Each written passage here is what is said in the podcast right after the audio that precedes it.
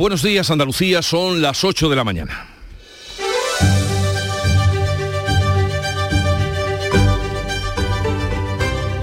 En Canal Sur Radio, La mañana de Andalucía con Jesús Vigorra.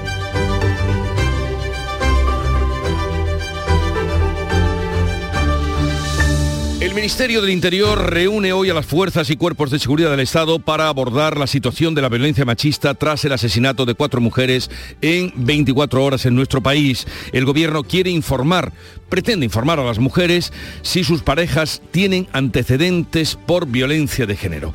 Caso Eres, el médico forense da un respiro a Griñán y considera que no es conveniente que entre por ahora en prisión. Considera que es mejor esperar a que reciba el tratamiento antes de entrar en la cárcel porque tiene efectos secundarios incompatibles con la vida carcelaria. Y hoy el Consejo de Gobierno andaluz se reúne por primera vez ya en este año y abordará, entre otros asuntos, las subvenciones del plan de residuos y aprobará nuevas obras de depuración de aguas en varios municipios de la provincia de Córdoba y Granada. El Gobierno pide a la Comisión Europea una prórroga del tope al gas hasta finales de 2024. En el primer Consejo de Ministros del año, el Ejecutivo va a aprobar la propuesta que enviará a Bruselas para reformar el mercado eléctrico de, en España. Y Lula da Silva toma el control en Brasil tras el intento de asalto a las instituciones del pasado domingo. El presidente brasileño se reúne con los 27 gobernantes del país y da una imagen de unidad frente a los asaltantes bolsonaristas. El presidente trata ahora de averiguar quién financió la revuelta. De estas y otras noticias, enseguida le damos más detalles. La mañana de Andalucía. Social Energy. La revolución solar ha llegado a Andalucía para ofrecerte la información del tiempo. Este martes 10 de enero tendremos cielos con intervalos de nubes bajas, brumas o nieblas en la vertiente atlántica y puntos del litoral mediterráneo occidental, disminuyendo a poco nubosos o despejados por la tarde. Las temperaturas mínimas irán en descenso, las máximas en ascenso en las sierras orientales y sin cambios o en descenso en el resto de Andalucía. Los vientos van a soplar variables flojos. Este 2023 escribe tu propia historia con Social Energy. Toma la mejor decisión del año e instala paneles solares de primeras marcas con hasta 25 años de garantía. Ahorra hasta el 90% de tu factura de luz e ilumina tu hogar noche y día con nuestras baterías. Pide tu estudio gratuito y aprovecha las subvenciones disponibles 955 44 11 11 y socialenergy.es. La revolución solar es Social Energy. Vamos a darles cuenta también de cómo está la situación en las carreteras de Andalucía. Conectamos con la DGT, nos informa Patricia Arriaga. Buenos días. ¿Qué tal? Muy buenos días. Pues a esta hora seguimos muy pendientes de un siniestro, de un accidente en la provincia de Huelva, en la A496, que obliga a interrumpir el tráfico en la zona de Calañas. Van a encontrar, eso sí, desvío debidamente señalizado. Tráfico lento además en la entrada a Sevilla, en la A49, desde la zona de Bormujos y especialmente densa la ronda S30 en varios tramos. Nudo gota de leche en dirección al aeropuerto, pero también en la zona de Pineda en dirección al puente del Centenario. También especialmente densa la zona de la Esclusa en dirección también al puente del Centenario. Precaución también si van a circular en la provincia de Málaga. Van a encontrar complicada esta hora la A7 en Rincón de la Victoria hacia la capital malacitana y en Granada la circunvalación GR30 en Armilla en dirección norte. Especial atención además por bancos de niebla muy densos en Sevilla, Córdoba y Jaén.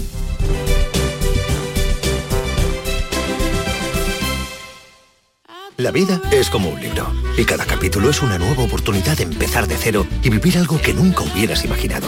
Sea cual sea tu próximo capítulo, lo importante es que lo hagas realidad. Porque dentro de una vida hay muchas vidas y en Cofidis llevamos 30 años ayudándote a vivirlas todas. Entra en cofidis.es y cuenta con nosotros. El cupón ha cambiado, puede tocar por los dos lados. Y si lo miras con cariño, ahí va, qué bonito. A mucha gente vas a apoyar. Por los dos lados puedes ser ganador. Colaborando con la gente, la ilusión es mayor. Nuevo cupón diario. Ahora de lunes a jueves con premios a las primeras y a las últimas cifras. Además tiene un primer premio de 500.000 euros al contado. A todos los que jugáis a la 11, bien jugado. Juega responsablemente y solo si eres mayor de edad. En cofidis.es puedes solicitar financiación 100% online y sin cambiar de banco. O llámanos al 900 84 12 15. Cofidis, cuenta con nosotros. En Canal Sur Radio, la mañana de Andalucía con Jesús Bigorra. Noticias. Cuatro mujeres han sido asesinadas por violencia machista en tan solo 24 horas, dos de ellas andaluzas, entre el domingo y el lunes. Han saltado todas las alarmas en el control de esta situación y hoy el Ministerio del Interior ha convocado a los cuerpos policiales a una reunión mm, para tomar medidas contundentes. Tal es así que Marlasca baraja informar a las mujeres si sus parejas tienen antecedentes por esta violencia.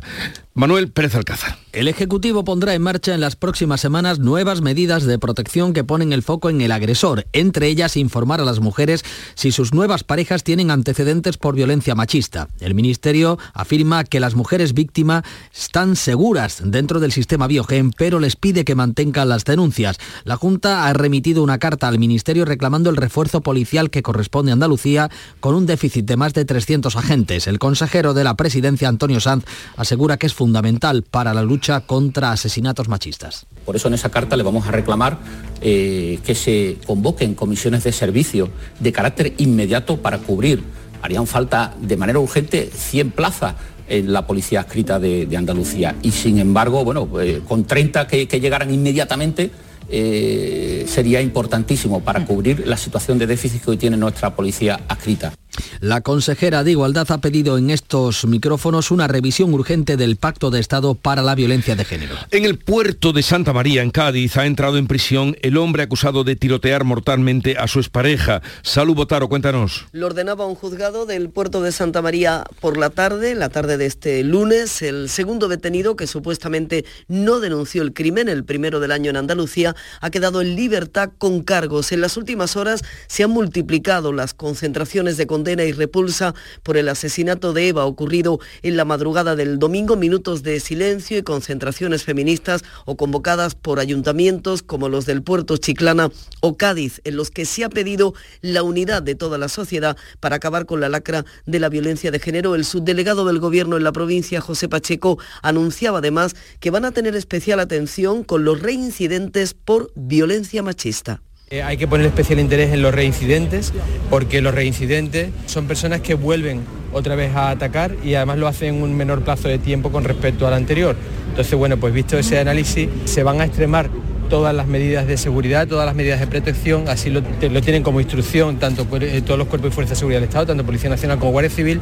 Los momentos más emotivos se vivieron Jesús en el Hospital Puerta del Mar, donde trabajaba, pero el mundo del carnaval también llora el asesinato de Eva, que ya preparaba su romancero de este año. Hoy de nuevo se va a leer un manifiesto contra la violencia de género en la sede de la Junta de Andalucía en Cádiz.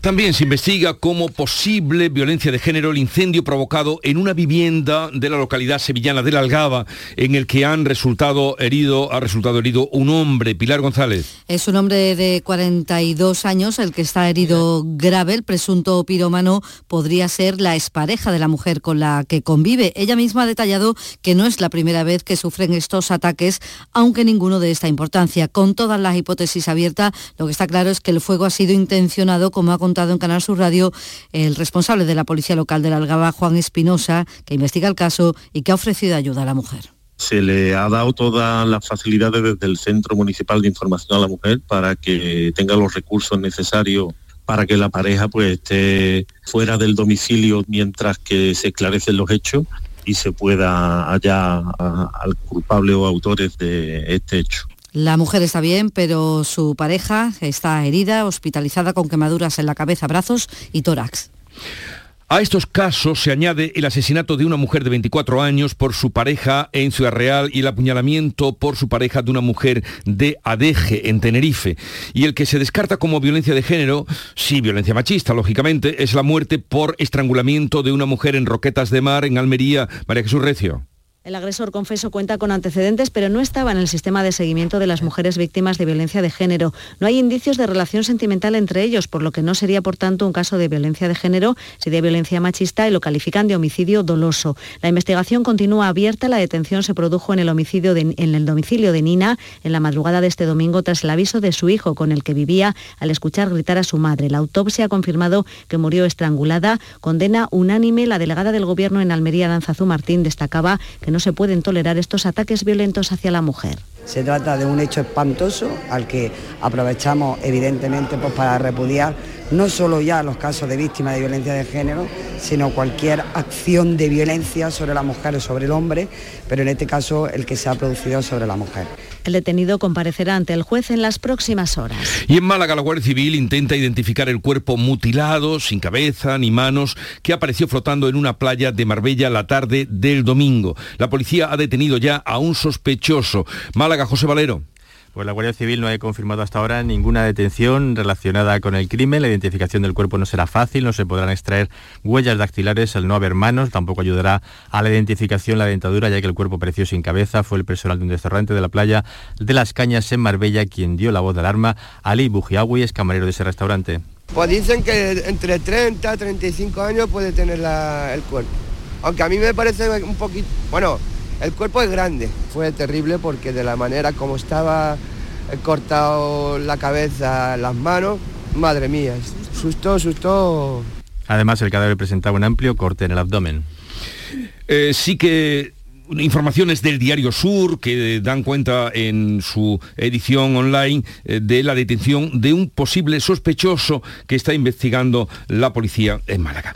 Bueno, hay un asunto también eh, relacionado con toda esta situación que les estamos contando, este incremento en el comienzo de año de asesinatos de mujeres. Y es la propuesta que hoy el Ministerio del Interior va a hacer en el Consejo de Ministros. Y en esa propuesta, aparte del análisis de la situación, de la reunión también de los cuerpos policiales, el ministro Marlasca baraja la posibilidad de informar a las mujeres y sus parejas tuvieran antecedentes por violencia de género. Luis Romero es doctor en Derecho Penal, profesor de la Universidad de Sevilla y además es presidente de la Asociación Española de Abogados Penalistas. Señor Luis Romero, buenos días. Hola, buenos días. Eh, esa propuesta, que lo es ahora mismo, solo propuesta del Ministerio del Interior de informar a las mujeres de que sus parejas pudieran haber tenido antecedentes eh, penales por maltratadores, ¿podría colisionar con los derechos de protección de datos de los ciudadanos? Sí, efectivamente, tal como ha dicho la ministra de Justicia, la señora Yo, podría en este caso vulnerar la ley de protección de datos pero no solamente eso, sino también derechos fundamentales como el derecho a la intimidad ¿eh? y eh, derechos como el de la reinserción en el caso de que haya ya condena firme de maltratadores. Pero eh, hay que tener también en cuenta que mm, una vez que conozcamos la letra de la norma, ¿no? la opinión en este caso pues será más fundamentada. Pero si ahí se incluyen también a las personas denunciadas, pues por supuesto hay que decir que muchas de esas denuncias o terminan archivadas o terminan con una sentencia absolutoria, por lo cual también se estaría vulnerando el derecho a la presunción de inocencia. O sea que esta medida, ¿cree usted que está hecha en caliente y que no puede prosperar? Eh, porque ni siquiera a los pederastas se les eh, eh, se utiliza mm, esta información, ¿no? Bueno, la intención, como he dicho, pues es muy loable, ¿no? en este caso, pues eh, también tiene un fin, ¿no? Eh, pues de proteger, por supuesto, eh, a las mujeres, el derecho a la vida, a la integridad física y, quizás veremos finalmente pues el texto que tiene esta ley, esta norma, pues podría a lo mejor mm, converger, en este caso, pues ambas protecciones, ¿no? los derechos fundamentales y por supuesto el derecho a la integridad física y la vida de, las mujeres. Vamos a ver eh, finalmente si, si se puede en este caso pues solucionar ¿no? Eh, en este caso la cortapisa que podría existir. Pues bueno, habrá que esperar, como usted muy bien dice, a la letra pequeña. La propuesta es eh, buena o tiene buenas intenciones, pero habrá que ver eh, cómo se hace, mm, cómo es compatible esa ayuda a las mujeres y también con la reserva de los datos personales de cada, de cada uno. Luis Romero, presidente de la Asociación Española de Abogados Penalistas, gracias por estar con nosotros. Un saludo y buenos días. Muchísimas gracias. Esta mañana es la primera reunión del año del Consejo de Gobierno de la Junta, eh, reunión en la que se va a presentar un informe sobre violencia de género y otro sobre sequía. Olga Moya. Además de los dos informes, el Gobierno andaluz va a autorizar el gasto para la contratación de obras de agrupación de vertidos y para estaciones de depuración de aguas residuales en varios municipios de las provincias de Granada y de Córdoba. Además, va a abordar la concesión de subvenciones del Plan de Apoyo de la Normativa de Residuos procedentes del Plan de Recuperación, Transformación y Resiliencia. La Junta de Andalucía avalará el 15% de las hipotecas a los menores de 35 años. Ana Giraldez. El Gobierno andaluz ultima una herramienta jurídica para avalar a los jóvenes que busquen comprar su primera vivienda. La medida cuenta con un presupuesto inicial de 20 millones de euros y se espera que esté lista en las próximas semanas, como ha avanzado la consejera de Economía Carolina España. El estudio está muy, muy avanzado. Yo espero que, eh, bueno, pues en las próximas semanas o en el próximo mes eh, de febrero eh, pueda estar en marcha, pero estamos ultimando los detalles jurídicos porque es, una, es algo nuevo y por lo tanto debe de estar pues bien definido. Casi el 40% del desempleo juvenil de la Unión Europea en 2022 ha provenido de España. Esto es 4 de cada 10 desempleados jóvenes europeos son españoles. Los parados menores de 25 años de los países miembros subieron del 14,8 al 15,1% en 2022. Esto supone un aumento de 180.000 nuevos jóvenes desempleados, de los que 68.000 son de nuestro país. Según Eurostat, el paro juvenil en España es del 32,3%. Más de medio millón de jóvenes no tienen trabajo. Desde el Gobierno, la vicepresidenta primera, Nadia Calviño, ha solicitado a la Comisión Europea que se agilicen los procedimientos para los fondos Next Generation, en especial los destinados a los PERTES, y ha avanzado una reunión con las comunidades autónomas. En las próximas semanas, de acuerdo con el sistema de cogobernanza de los fondos europeos, Convocaremos una conferencia sectorial con las comunidades autónomas, la mesa de diálogo social, para recoger las aportaciones de los agentes económicos, políticos y sociales y completar esa adenda al plan de recuperación para poder enviarla a Bruselas.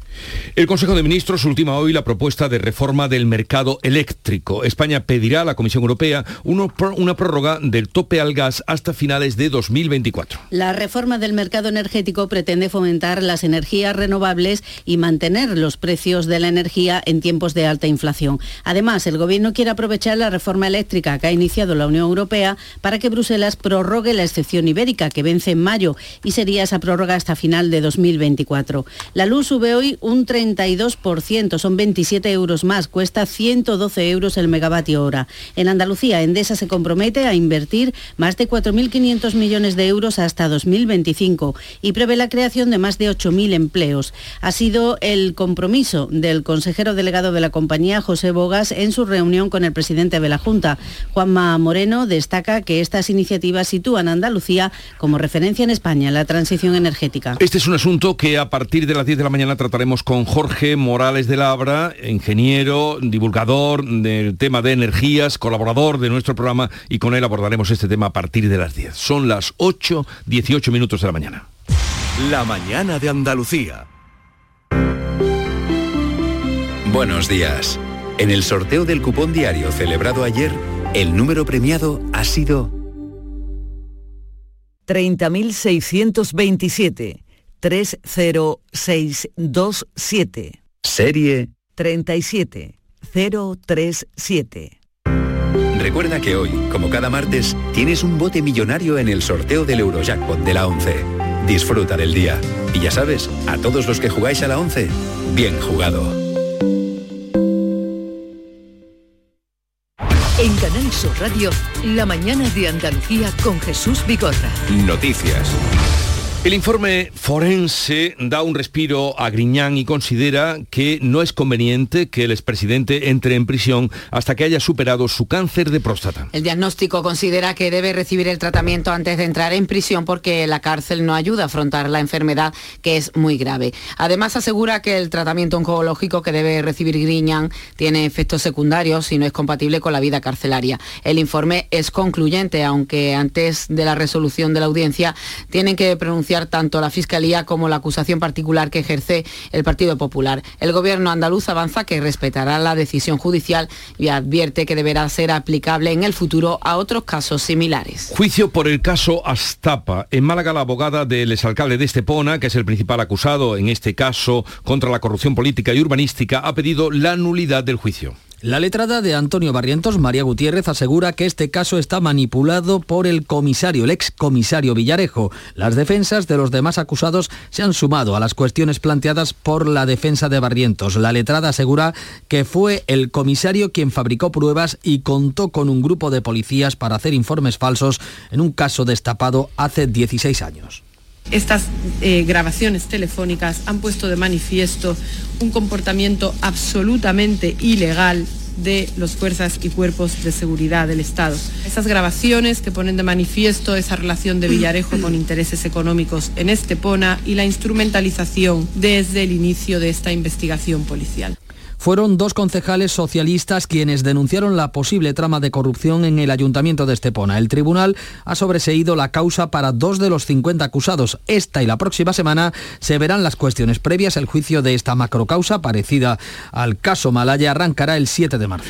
Y otro juicio por el caso de las audioguías de la Alhambra. La principal acusada es María del Mar Villafranca, es directora del patronato de la Alhambra, que defiende su actuación y que denuncia una persecución contra ella. Hay otros dos altos cargos del Monumento Nazarí acusados también de malversación en la concesión de contratos en el servicio de audioguías. Villafranca se ha sentado en el banquillo ocho años después del inicio de la investigación. Denuncia una persecución para que se apartara del cargo. Y en toda la instrucción ha habido documentación suficiente, como ahora se verá en el juicio, para poder haberlo archivado. No se ha hecho, se ha llegado hasta aquí. Pues bueno, pues aquí estamos con la convicción, como digo, de que al final podremos responder a todo lo que se nos pregunte y se podrá aclarar todo lo que pasó con este expediente. En los escritos de acusaciones se piden desde los cinco años de cárcel para, para, María del Mar Villafranca hasta los diez años de cárcel para el empresario al que se adjudicó el servicio de las audioguías. Un juicio que podría durar hasta el 25 de enero. El Tribunal Constitucional, con la recién estrenada ya mayoría progresista, elegirá mañana a su nuevo presidente. Los candidatos con más opciones son el exfiscal general Conde Pumpido y la magistrada andaluza María Luisa Balaguer. Ambos son del ala progresista. Conde Pumpido es el candidato preferido por Moncloa y tiene el apoyo de los progresistas. Balaguer puede contar con el respaldo de los nuevos magistrados progresistas que este lunes han tomado posesión de sus cargos y del sector conservador. El presidente saliente González Trevijano ha advertido que el tribunal no puede avalar mutaciones de la Carta Magna que resulten inconstitucionales. No convirtamos los consensos y mayorías cualificadas en automáticos regímenes de cuotas o en un indefinido impasse. Ni apresuremos reformas que incidan sin consenso en el originario pacto constitucional, ni desdibujemos la autonomía de unos órganos constitucionales frente a otros. Mientras el Consejo General del Poder Judicial sigue sin renovar y sin visos de acuerdo entre el Gobierno y el Partido Popular. En Brasil, salimos ahora al exterior, eh, el presidente Lula ha querido dar una imagen de unidad de su gobierno tras la reunión con los 27 gobernadores del país con los que marchó unidos a la salida del palacio. Todos los gobernadores han salido juntos del Palacio de Planalto, también los del partido de Bolsonaro. Lula asegura que desenmascarará a quien financió el asalto y que la inteligencia brasileña actuó de forma negligente. Ese gesto de vandalismo nunca debería estar aconteciendo y que nós no vamos dar tregua hasta descubrirmos quién fue el responsable que financió todo lo que aconteció en ese país. La policía ha detenido a 1.500 radicales. Miles de brasileños se han manifestado en defensa de la democracia. Bolsonaro ha sido dado de alta en Florida de una dolencia gástrica. Varios congresistas de Estados Unidos se han adelantado y han advertido de que su país no debería darle asilo si pretende quedarse allí. Joe Biden, el presidente, ha invitado a Lula da Silva a visitar la Casa Blanca en próximas fechas. Este asunto de Brasil, la situación que tiene, la trataremos con José Manuel García Margallo, eurodiputado español y también es ministro de Exteriores a partir de las 9 de la mañana. El asalto a las instituciones brasileñas enfrenta, en cambio, a los partidos políticos aquí en España. El nuevo portavoz de campaña del PP, Borja Semper, ha condenado el asalto y ha expresado su apoyo al nuevo presidente, a Lula da Silva. Nuestro apoyo no solo al gobierno legítimamente constituido eh, y encabezado por Lula da Silva en Brasil, sino también un apoyo y un gesto de afecto y de cariño al pueblo brasileño. Cuca Gamarra ha dicho en un tuit que en España los hechos de Brasil serían un simple desorden público. Le responde el ministro de la Presidencia, Félix Bolaños. Muy inquietante que lo primero que tenga que decir el Partido Popular sea criticar a Pedro Sánchez. Y más duro ha sido el portavoz de Unidas Podemos, Pablo Fernández. Acusa al Partido Popular de promover un golpe similar al de Brasil. Lo que está haciendo Bolsonaro en Brasil con una turba de fanáticos lo está haciendo en España el señor Feijó con togados. Y Santiago Abascal, habitual apoyo de Bolsonaro, no se ha pronunciado. Vox ha hecho una condena genérica de los hechos. Comienza el año político que lo va a ser y bien que lo vamos a notar este 2023 y los partidos preparan la maquinaria electoral. Partido Popular y PSOE han presentado sus equipos de campaña. El PSOE ha elegido como coordinador de la campaña al secretario de organización Santos Cerdán. El sábado Pedro Sánchez estará en Sevilla apoyando a su candidato a la, principal alcaldía en la que gobierna actualmente. La portavoz Pilar Alegría dice que se van a centrar en explicar las medidas adoptadas para proteger a la gente y sale al paso del posible retraso del ingreso en prisión de Griña. Bueno, sabe que, que Sevilla es la principal ciudad, la ciudad más grande de España en la que el Partido Socialista actualmente está gobernando y desde luego aspiramos y queremos que a partir de mayo seguir gobernando no solamente en Sevilla sino en todas las en todas las ciudades de en todas las ciudades de España y sobre eh, lo que suceda o no, por supuesto, con el señor Grillán, que el máximo respeto y esperemos a los plazos que la propia justicia ha dado. También se moviliza el PP, que ha nombrado al exdirigente vasco Borja Semper portavoz del comité de campaña. El presidente andaluz Juanma Moreno va a asistir el sábado en Aragón a la presentación de los candidatos populares. Semper marca el objetivo. Podemos apremia a Yolanda Díaz para que decida si quiere una coalición, pero Izquierda Unida apoya que Díaz se tome su tiempo. Ciudadanos se juega esta semana su futuro en unas primarias con dos proyectos diferentes, el de Inés Arrimada y el de Edmundo Val. La Cámara de Cuentas revela que la formación naranja tiene una deuda de 647.000 euros tras las pasadas elecciones andaluzas. Se ha detectado ya el primer caso de Kraken en nuestro país. Kraken es la nueva variante del coronavirus que aquí ya se ha encontrado. Se ha diagnosticado en Madrid a un hombre de 63 años con síntomas gripales durante cinco días, con buena evolución y que no ha necesitado ingreso hospitalario. La vacunación con la cuarta dosis ya se ha abierto de manera general a los menores de 60 años. La estrategia ha cambiado ahora. Los interesados deben solicitarla en su centro de salud de forma parecida a lo que sucede con la vacuna de la gripe. Por cierto, la vacuna española contra el coronavirus protege de la infección y el daño cerebral por este virus, según ha demostrado un estudio realizado por investigadores del Instituto de Biomedicina de Sevilla y el CSIC en un modelo animal y que ha publicado la revista Nature Neuroscience. La localidad malagueña de Fuengirola vive hoy su primero de los tres días de luto que se han decretado por el fallecimiento de dos de sus vecinos en el incendio de un bloque de viviendas. Otras cinco personas han resultado heridas, tres de ellas han necesitado atención hospitalaria. Hasta siete dotaciones de bomberos han intervenido en el fuego de importantes características y difícil de apagar. Un retén ha trabajado durante esta noche en el bloque afectado y que está situado en la rotonda de acceso al centro comercial Miramar de Fuengirola. La Confederación Hidrográfica del Guadalquivir ha iniciado actuaciones previas para sancionar a Cetursa, la empresa pública que gestiona la estación de esquí de Sierra Nevada, por haber hecho uso del agua para la producción de nieve artificial. Laura Nieto.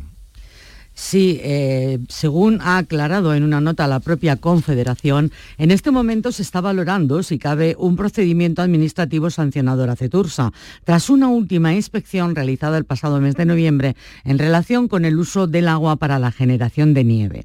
Por su parte, Sierra Nevada ha alegado indefensión ante los dos expedientes de la Confederación y afirman que la balsa a la que hacen referencia los expedientes se ha llenado de forma natural por las propias del deshielo y no por un llenado por derivación de agua. Bueno, ya ven que Sierra Nevada los problemas no le faltan este año. Lo principal, la falta de nieve. El Parlamento Europeo debatirá la inacción de España en la limpieza de palomares que denuncian ecologistas en acción. La Comisión de Peticiones de la Eurocámara ha admitido a trámite la queja de la organización ecologista que denuncia la inacción del Gobierno y advierte de la presencia de zonas con contaminación artificial. Los regantes del Levante de Almería preparan la manifestación de mañana miércoles en Madrid junto con los agricultores de Murcia y de Alicante Alicante contra el recorte de agua del trasvase Tajo Segura. Protestan también por la subida del precio del agua desalada. La Junta ha planteado a los agentes sociales pedir al Gobierno un PER especial para contrarrestar la pérdida de jornales eventuales en el sector agrario por la mala cosecha de la aceituna. Y el Grupo Español de Energías Renovables, COS Energy, presenta una oferta por Abengoa. La compañía que preside el joven empresario alicantino Enrique Riquelme se une a Urbas, a Ultramar y a Sinclair en la puja por los activos de Abengoa. Con Cox Energy se quedaría en este caso con todas las áreas de negocio y con el corporativo de esta multinacional de origen sevillano. Pues llegamos así a las ocho y media de la mañana, abrimos inmediatamente después eh, de la información local Tiempo para la Tertulia, hoy con Rosana Sáez, Paloma Cervilla y Teo León Gros.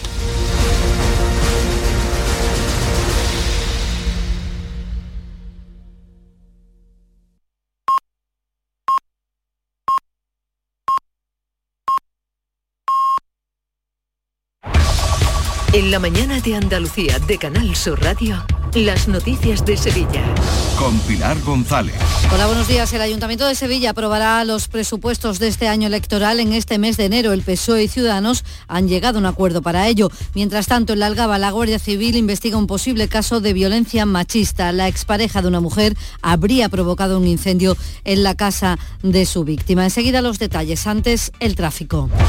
La niebla mantiene cerrado el carril reversible del puente del Centenario, donde hay cuatro kilómetros de retenciones en sentido Cádiz y uno hacia Huelva. También la niebla dificulta la circulación. Hay retenciones de 5 kilómetros en el nudo de la gota de leche sentido Ronda Urbana Norte. Tres en la entrada por la autovía de Huelva, dos por la de Coria y también dos por la de Utrera. Hay 4 kilómetros en la S30 a la altura de la salida por la Avenida de la Paz por un accidente de, por alcance. Ya se han retirado los vehículos y en el interior de la ciudad el tráfico es intenso en las principales vías de acceso, también en La Palmera, sentido Colón. Y en cuanto al tiempo, además de esa niebla, tenemos intervalos de nubes bajas, aunque el cielo se va a ir despejando por la tarde. La temperatura máxima es de 17 grados en Écija, 18 en Morón y Sevilla, 19 en Lebrija, a esta hora 9 grados en la capital. Consigue mejorar tus notas este curso. No te la juegues. En Academia Méndez Núñez abrimos grupos de clases de apoyo y preparación para la selectividad. También abrimos nuevos grupos de idiomas y de oposiciones de administrativo. Contamos con clases online y presenciales. Ven a Academia Méndez Núñez y lo conseguirás. Más información y reservas en academiamn.com. El Ayuntamiento de Sevilla aprobará sus presupuestos de este año en este mes de enero. Lo posibilita un acuerdo al que ha llegado el alcalde Antonio Muñoz con el grupo de Ciudadanos. El primer edil señala que son los sevillanos los que ganan con este acuerdo. Creo que estamos dando un ejemplo porque estamos pensando en los sevillanos. Aquí, ¿quién va a ganar? ¿Quién va a ganar realmente? ¿Quién va a ganar la ciudad? Porque vamos a poder ejecutar una serie de gastos, una serie de programas cuyos beneficiarios van a ser las empresas de la ciudad, las entidades de la ciudad y los ciudadanos de Sevilla. De la misma opinión es el portavoz de Ciudadanos, Miguel Ángel Aumesquet. Desde Ciudadanos entendemos además que un año sin presupuesto sería un gravísimo error para la ciudad.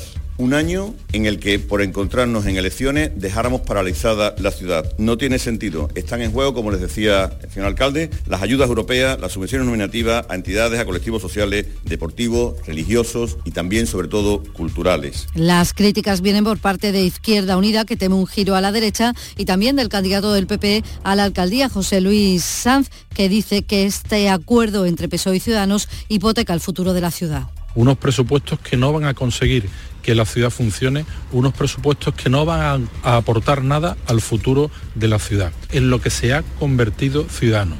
Una fuerza política que pudo ser alternativa de gobierno y que hoy se conforma con ser muletilla y más asuntos. La Guardia Civil investiga como un posible caso de, violencia machista el incendio intencionado registrado en una vivienda de la Algaba. Ha resultado herido un hombre de 42 años con quemaduras en cabeza, brazos y tórax. El pirómano podría ser la expareja de la mujer con la que convive se le ha dado todas las facilidades desde el Centro Municipal de Información a la Mujer para que tenga los recursos necesarios para que la pareja pues esté fuera del domicilio mientras que se esclarecen los hechos y se pueda hallar al culpable o autores de este hecho.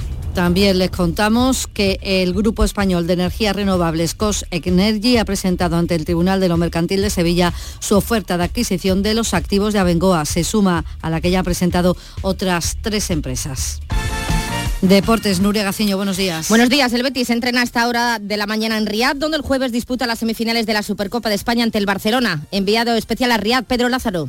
Acaba de comenzar en este estadio de Alilal el primer entrenamiento del Real Betis Balompié aquí en Arabia Saudí, ya sin Alex Moreno, la principal baja para esta Supercopa de España.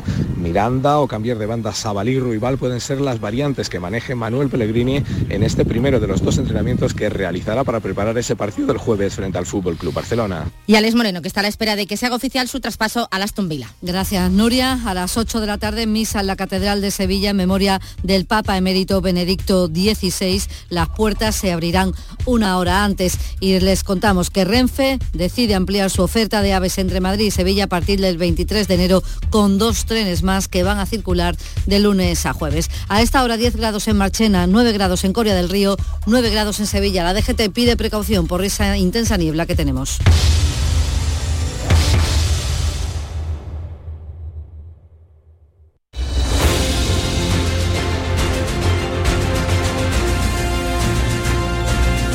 8.35 minutos de la mañana, sintonizan Canal Sur Radio, tiempo ahora para la tertulia en la que repasaremos los temas de actualidad que les venimos contando desde las 6 de la mañana.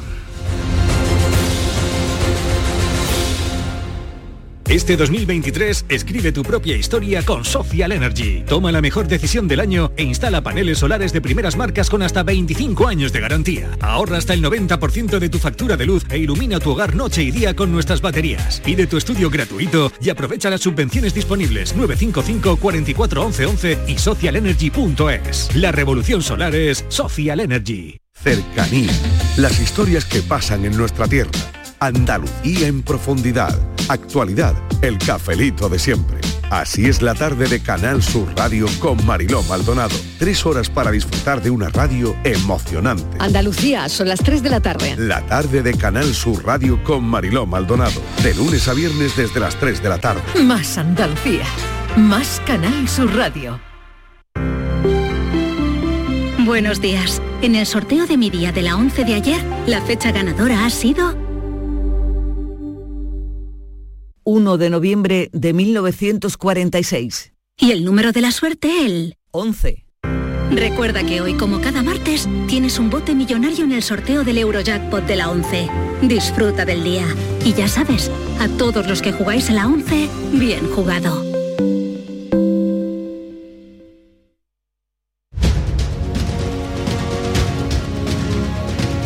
En Canal Sur Radio, La mañana de Andalucía con Jesús Vigorra. Pues vamos ya a charlar hoy con Rosana Saez, presidenta de la Asociación de Periodistas de Jerez. Buenos días, Rosana. Buenos días. Y feliz año. Igualmente, ayer escuché que hasta el día 17 se puede decir. ¿eh? ¿E-, ¿Eso quién lo ha dicho? Digo, mm, para tener esa información. Hablando con el presidente de la Federación Nacional de Asociaciones de la Prensa, me dijo que el día 17, hasta el día 17 se podía decir que, que él lo tenía por un refrán que así decía, hasta el día exactamente el día de San Antón. Vale, vale, vale, vale.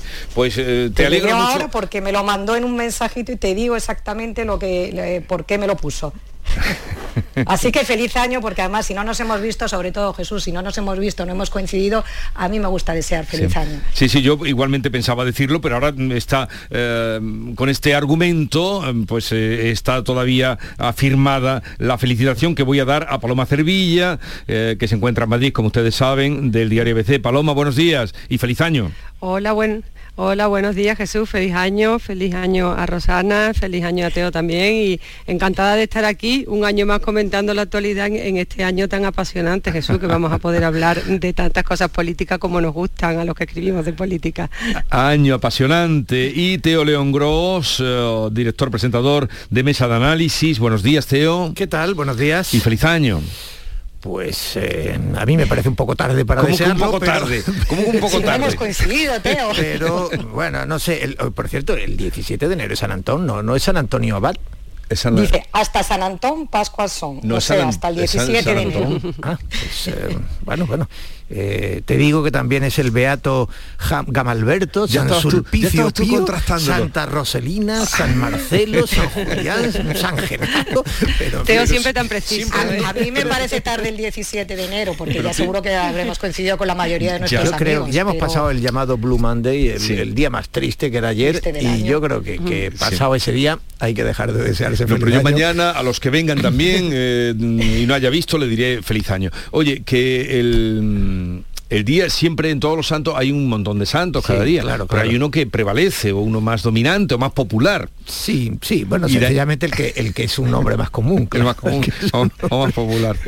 Por eso lo de santo. Es que eh, Víctor, que es el que se ocupa del santoral cada día, siempre elige uno. Hoy, por ejemplo, es San Agatón, que por aquí no es muy conocido. Es más conocido casi el faraón Agatón que, Agatón, pero, fue papa, para que, eh, en fin, aquí se ve que hay nivel.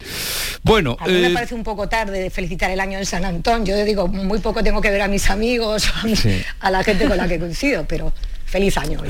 Bien, vamos a hablar eh, de muchas cosas. Eh, obviamente, el, tema de, de, Brasil, no sé qué os ha parecido esa esa imagen de unidad que ha querido dar Lula da Silva después de todo lo que ha ocurrido, desfilando con eh, todos sus mm, eh, ministros o gobernadores de allí eh, y ahora también mm, pues anunciando que perseguirá o que indagará hasta descubrir quién ha pagado ese asalto a las instituciones brasileñas.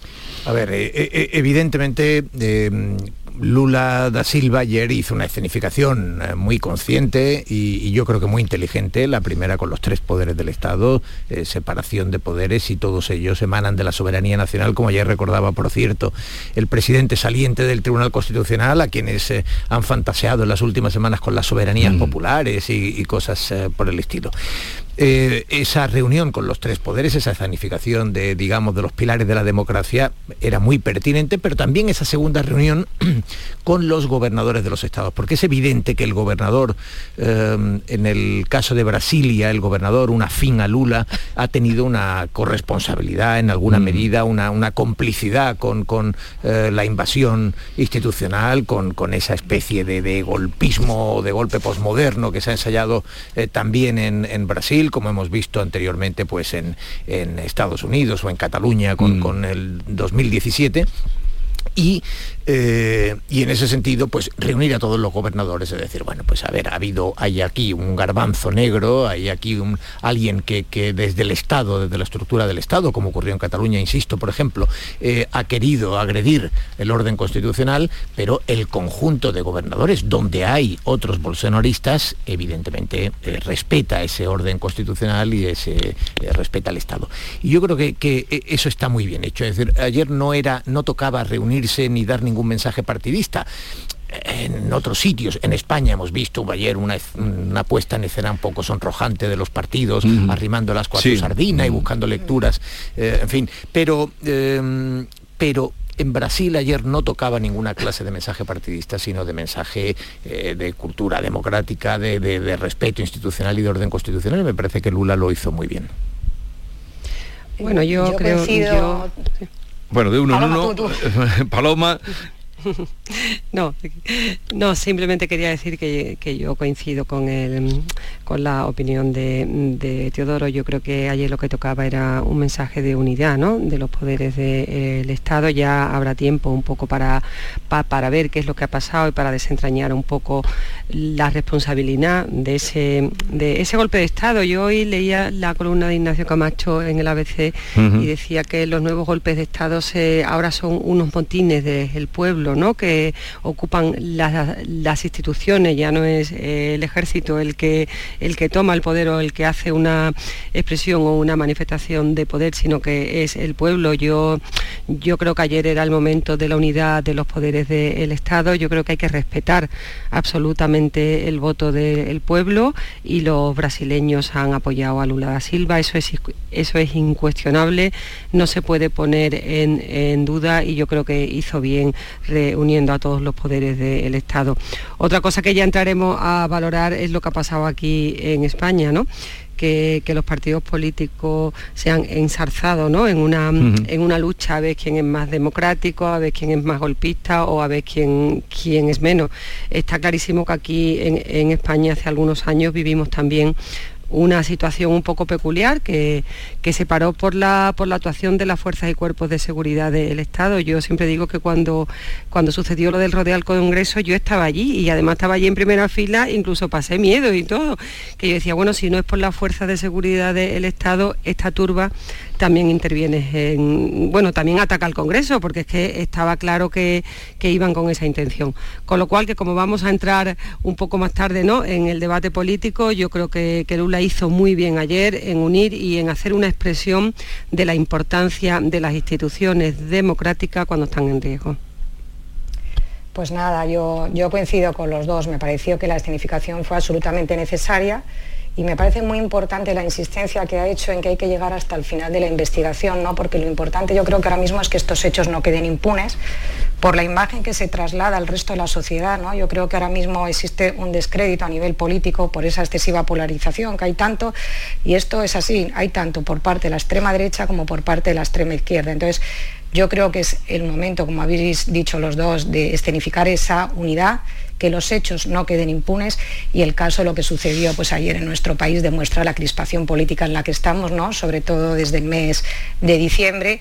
Y yo creo que es un momento, al contrario, de máxima responsabilidad y que el mensaje que tienen que trasladar nuestros políticos a la sociedad española precisamente es un mensaje de esa responsabilidad y no caer en eso, en echar leña al fuego y lo que estamos viviendo desde ayer, porque no ayuda, no ayuda en unos momentos en que la política tiene que, situarse, ¿no? tiene que saber situar además las prioridades y por los momentos que estamos pasando en, estos momentos, yo creo que la responsabilidad debe ser mm, absoluta.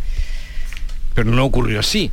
No ocurrió así, por eso lo digo, que yo creo que, mientras estamos viendo una escenificación de Lula da Silva muy necesaria, insisto, en llegar hasta el final de la investigación, lo que en ese momento eh, había que hacer era condenar los hechos, eh, ver por dónde va esa investigación, pero no echar leña al fuego, que fue lo que sucedió, que se está echando leña al fuego. Yo creo que ese mensaje que se transmite a la sociedad española no toca ahora mismo.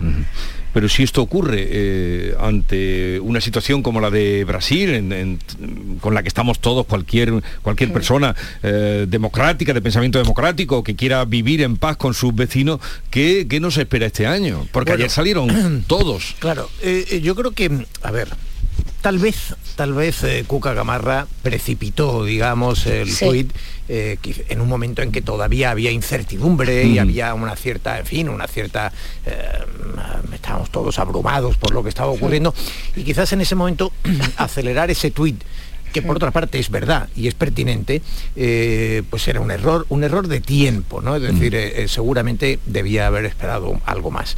Dicho eso, el tuit es verdad y es pertinente. Eh, y el debate es oportuno. A ver, lo que hemos visto en las últimas horas es obvio, es decir, a la izquierda diciendo que todo esto es un problema de derecha, de extrema derecha.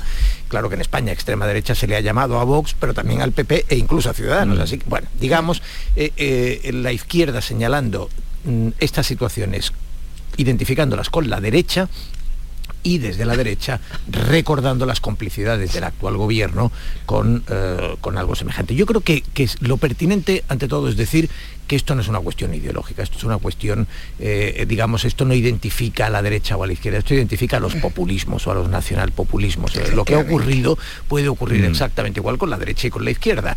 Eh, recordemos, y lo ha hecho antes Paloma, lo ha mencionado, seguramente el antecedente más claro que pueda haber de algo así mm. es en el rodea el Congreso con el que la izquierda quiso, ojo, sacando pecho, recuerda Irene Montero, jefa de gabinete de Pablo Iglesias entonces, eh, presumiendo de que eso era una expresión de, eh, que la democracia en España estaba viva eh, y que había que boicotear la investidura ilegítima de Mariano Rajoy. Aquel rodea al Congreso se concibió como ocupa el Congreso. Esa fue su primera denominación. No llegó a tanto, no, llegó, a tanto lo que hemos visto en el Capitolio. Entre otras cosas, con 1.500 antidisturbios y las calles valladas. Claro, si tú vayas, si tú vayas las calles y si las rodeas de, de vallas el entorno y los rodeas de antidisturbios, pues evidentemente ocupa el Congreso, se transforma en rodea el Congreso. Un rodea que recordaba en alguna medida lo que ocurrió en 2012 en el Parlamento de Cataluña, que es el gran laboratorio de nacionalpopulismo en España, ¿no? Que cuando eh, Artur Mas, la presidenta de la Cámara, Nuria de Gispert, cuando eh, mm, Joaquín Nadal, cuando eh, los líderes, en definitiva, de Esquerra, del PSC, todos los consellers, etcétera, tienen que recurrir al helicóptero porque están siendo agredidos, están siendo agredidos por un cinturón en el entorno del, del Parlamento. Y entonces, por supuesto, pues se denunció la violencia, etcétera. Pero claro, todo eso en el nacionalismo y en, eh, la izquierda populista española eh, ha ido teniendo una deriva que, evidentemente eh, se consuma en el año 17 con el golpe posmoderno, si queremos, una vez más, un golpismo en todo caso al fin contra el orden constitucional que se da con un nacionalismo que incluso después con las sentencias del Tribunal Supremo, etcétera, sigue defendiendo que la violencia es legítima. Apreteu, apreteu, decía, mm. decía eh, Torra, eh, bueno, pues evidentemente ahí hay una, en, todo ese entorno nacional populista eh, ha habido, digamos, una tentación de actuar de un modo semejante contra las instituciones. ese golpismo, efectivamente, Paloma mencionaba el artículo de Ignacio Camacho, en definitiva mm. se ha sustituido, se han sustituido los, el ruido de sables por las masas y por eso son populistas, ¿no? Por, la, por el pueblo, otorgándole al pueblo la soberanía y la condición de, depositarios de la, de la democracia. Eh, y no a su arquitectura institucional. En fin, yo creo que yo creo que en ese modo en que unos y otros ayer tomaron cierto, quisieron tomar cierto ventajismo, mm, a mí me parece que la acusación por parte de la izquierda de identificarlo con la derecha es falsa y me parece que por parte de la derecha hubo precipitación en plantear un debate que por otra parte sí que debería de hacernos a todos reflexionar. La sedición ha desaparecido y por tanto si no se acepta la rebelión, en caso de que esto ocurriera en España, serían meros desórdenes públicos. yo no voy a caer en la trampa de la izquierda que nos dice lo que tenemos que decir y para ellos, eh, cuando ellos rodean el Congreso, eso no es una turba ni es una revuelta violenta, no. Yo no igualo en este caso al Partido Popular con, el, con Podemos y con el Partido Socialista que gobierna con Podemos. Aquí en España, aquí en España hubo una revuelta contra la investidura, según decía aquel manifiesto ilegítima de Mariano Rajoy. En esa manifestación en la puerta del Congreso estaba Pablo Iglesias, porque yo lo vi. En esa manifestación, vuelvo a repetir, no se asaltó el Congreso porque estaban, como bien ha dicho Teo, los grupos antidisturbios de la Policía Nacional que luego tuvieron que aplicar la violencia para intentar impedir eso. Yo lo vi, no me lo contó nadie. Con lo cual yo ahí mm, discrepo en el que todo el mundo es igual. La secretaria general del Partido Popular puede decir en Twitter lo que estime conveniente eh, mientras no sea mentira. Dijo lo que es la pura verdad en este país. Que si pasara algo similar, a ver qué herramientas tiene eh, el Estado para frenarlo, a ver qué hace Lula da Silva, porque si Lula da Silva detiene a todos los responsables de la revuelta, cosa que debe de hacer, y los somete a un juicio y los condena y van a la cárcel, a ver qué dice la izquierda de este país, porque en este país si hubiera ahora una revuelta o si hubiera un intento de tomar las instituciones, el Estado se ha quedado desarmado ante una situación así. Con lo cual yo no voy a decir que todos son igual y que todos son lo mismo. Cuando haya gente del Partido Popular, cuando haya una turba impulsada por el Partido Popular que intente tomar una institución, entonces todos seremos iguales. Porque hay que recordar que cuando la investidura de Juanma Moreno en Andalucía, Susana Díaz también, yo, también llamó a rodear al Parlamento, porque no se respeta el voto del pueblo. El voto del pueblo hay que respetarlo siempre, con lo cual la democracia es criticar todos los ataques a las instituciones del Estado. Todas, ¿eh? Todas. Y claro, Podemos aquí no puede dar lecciones de absolutamente nada porque rodeó al Congreso y Pablo Iglesias estaba allí. Yo coincido con vosotros en que quizá efectivamente Cuca Gamarra, yo creo que el problema que tenemos hoy en día son la inmediatez de las redes sociales, los 240 caracteres y que hay que tener un momento de reflexión ante hechos tan graves como los que estaban sucediendo y estábamos viviendo en directo el, domingo, pero efectivamente dijo una realidad, es así, es que lo que ha ocurrido en diciembre es gravísimo. La derogación del delito de sedición ahora mismo ha dejado completamente desprotegido al Estado, pero sí decía, comentaba antes que los mensajes que lancemos ahora mismo a la sociedad, una sociedad cada vez más polarizada, pues es de un ejercicio de responsabilidad absoluta, porque es verdad que, que esa derogación del delito de sedición y yo lo mencionaba en anteriores tertulias, la declaración misma de la portavoz de RC ese mismo día diciendo que habían tumbado los pilares del régimen del 78, es gravísimo lo que está sucediendo y lo que sucedió en Cataluña es gravísimo. Y lo mismo las declaraciones de Pere Aragonés diciendo que en 2023 va a ser el año del referendo de, de autodeterminación. Por eso estamos muy preocupados con lo que ha pasado en Brasil pero tenemos que estar muy preocupados por lo que está pasando en nuestro país, porque es un hecho de una relevancia y ayer lo vimos en, el discurso de Trevijano, del que luego me imagino que hablaremos. Pero mm, lo que dijo Cuca Gamarra, como dice Teo, es una realidad de la que hay que analizarla con más detenimiento, sí, pero es una realidad. Sí, de hecho, de hecho, vamos a ver, la sentencia del Tribunal Supremo por el, por el 2017, eh, el Supremo establece que la, que la mera presencia de comportamientos violentos, eh, de alguna violencia, no basta para que sea considerado rebelión. Para que sea considerado rebelión tendría que ser, por así decirlo, eh, mediante las armas, ¿no? Y en ese sentido, bueno, pues descartado el delito de rebelión, fueron condenados eh, los promotores del golpe del 17 en España, fueron em, condenados por sedición. ¿Qué ha ocurrido en diciembre? Que se ha despenalizado la sedición. Y por tanto, entendemos que eh, lo que ocurre en Brasil es un comportamiento sedicioso, que básicamente es lo que parece, lo que todo hace indicar. Y recordemos que en este momento se está juzgando, ya hay un condenado, uno de los dos grupos, grandes grupos promotores de la invasión del Capitolio de, en, Washington. Eh, el primero ya fue condenado por sedición y el segundo grupo está siendo ahora mismo juzgado y parece que será condenado a 20 años por sedición 20 años por sedición.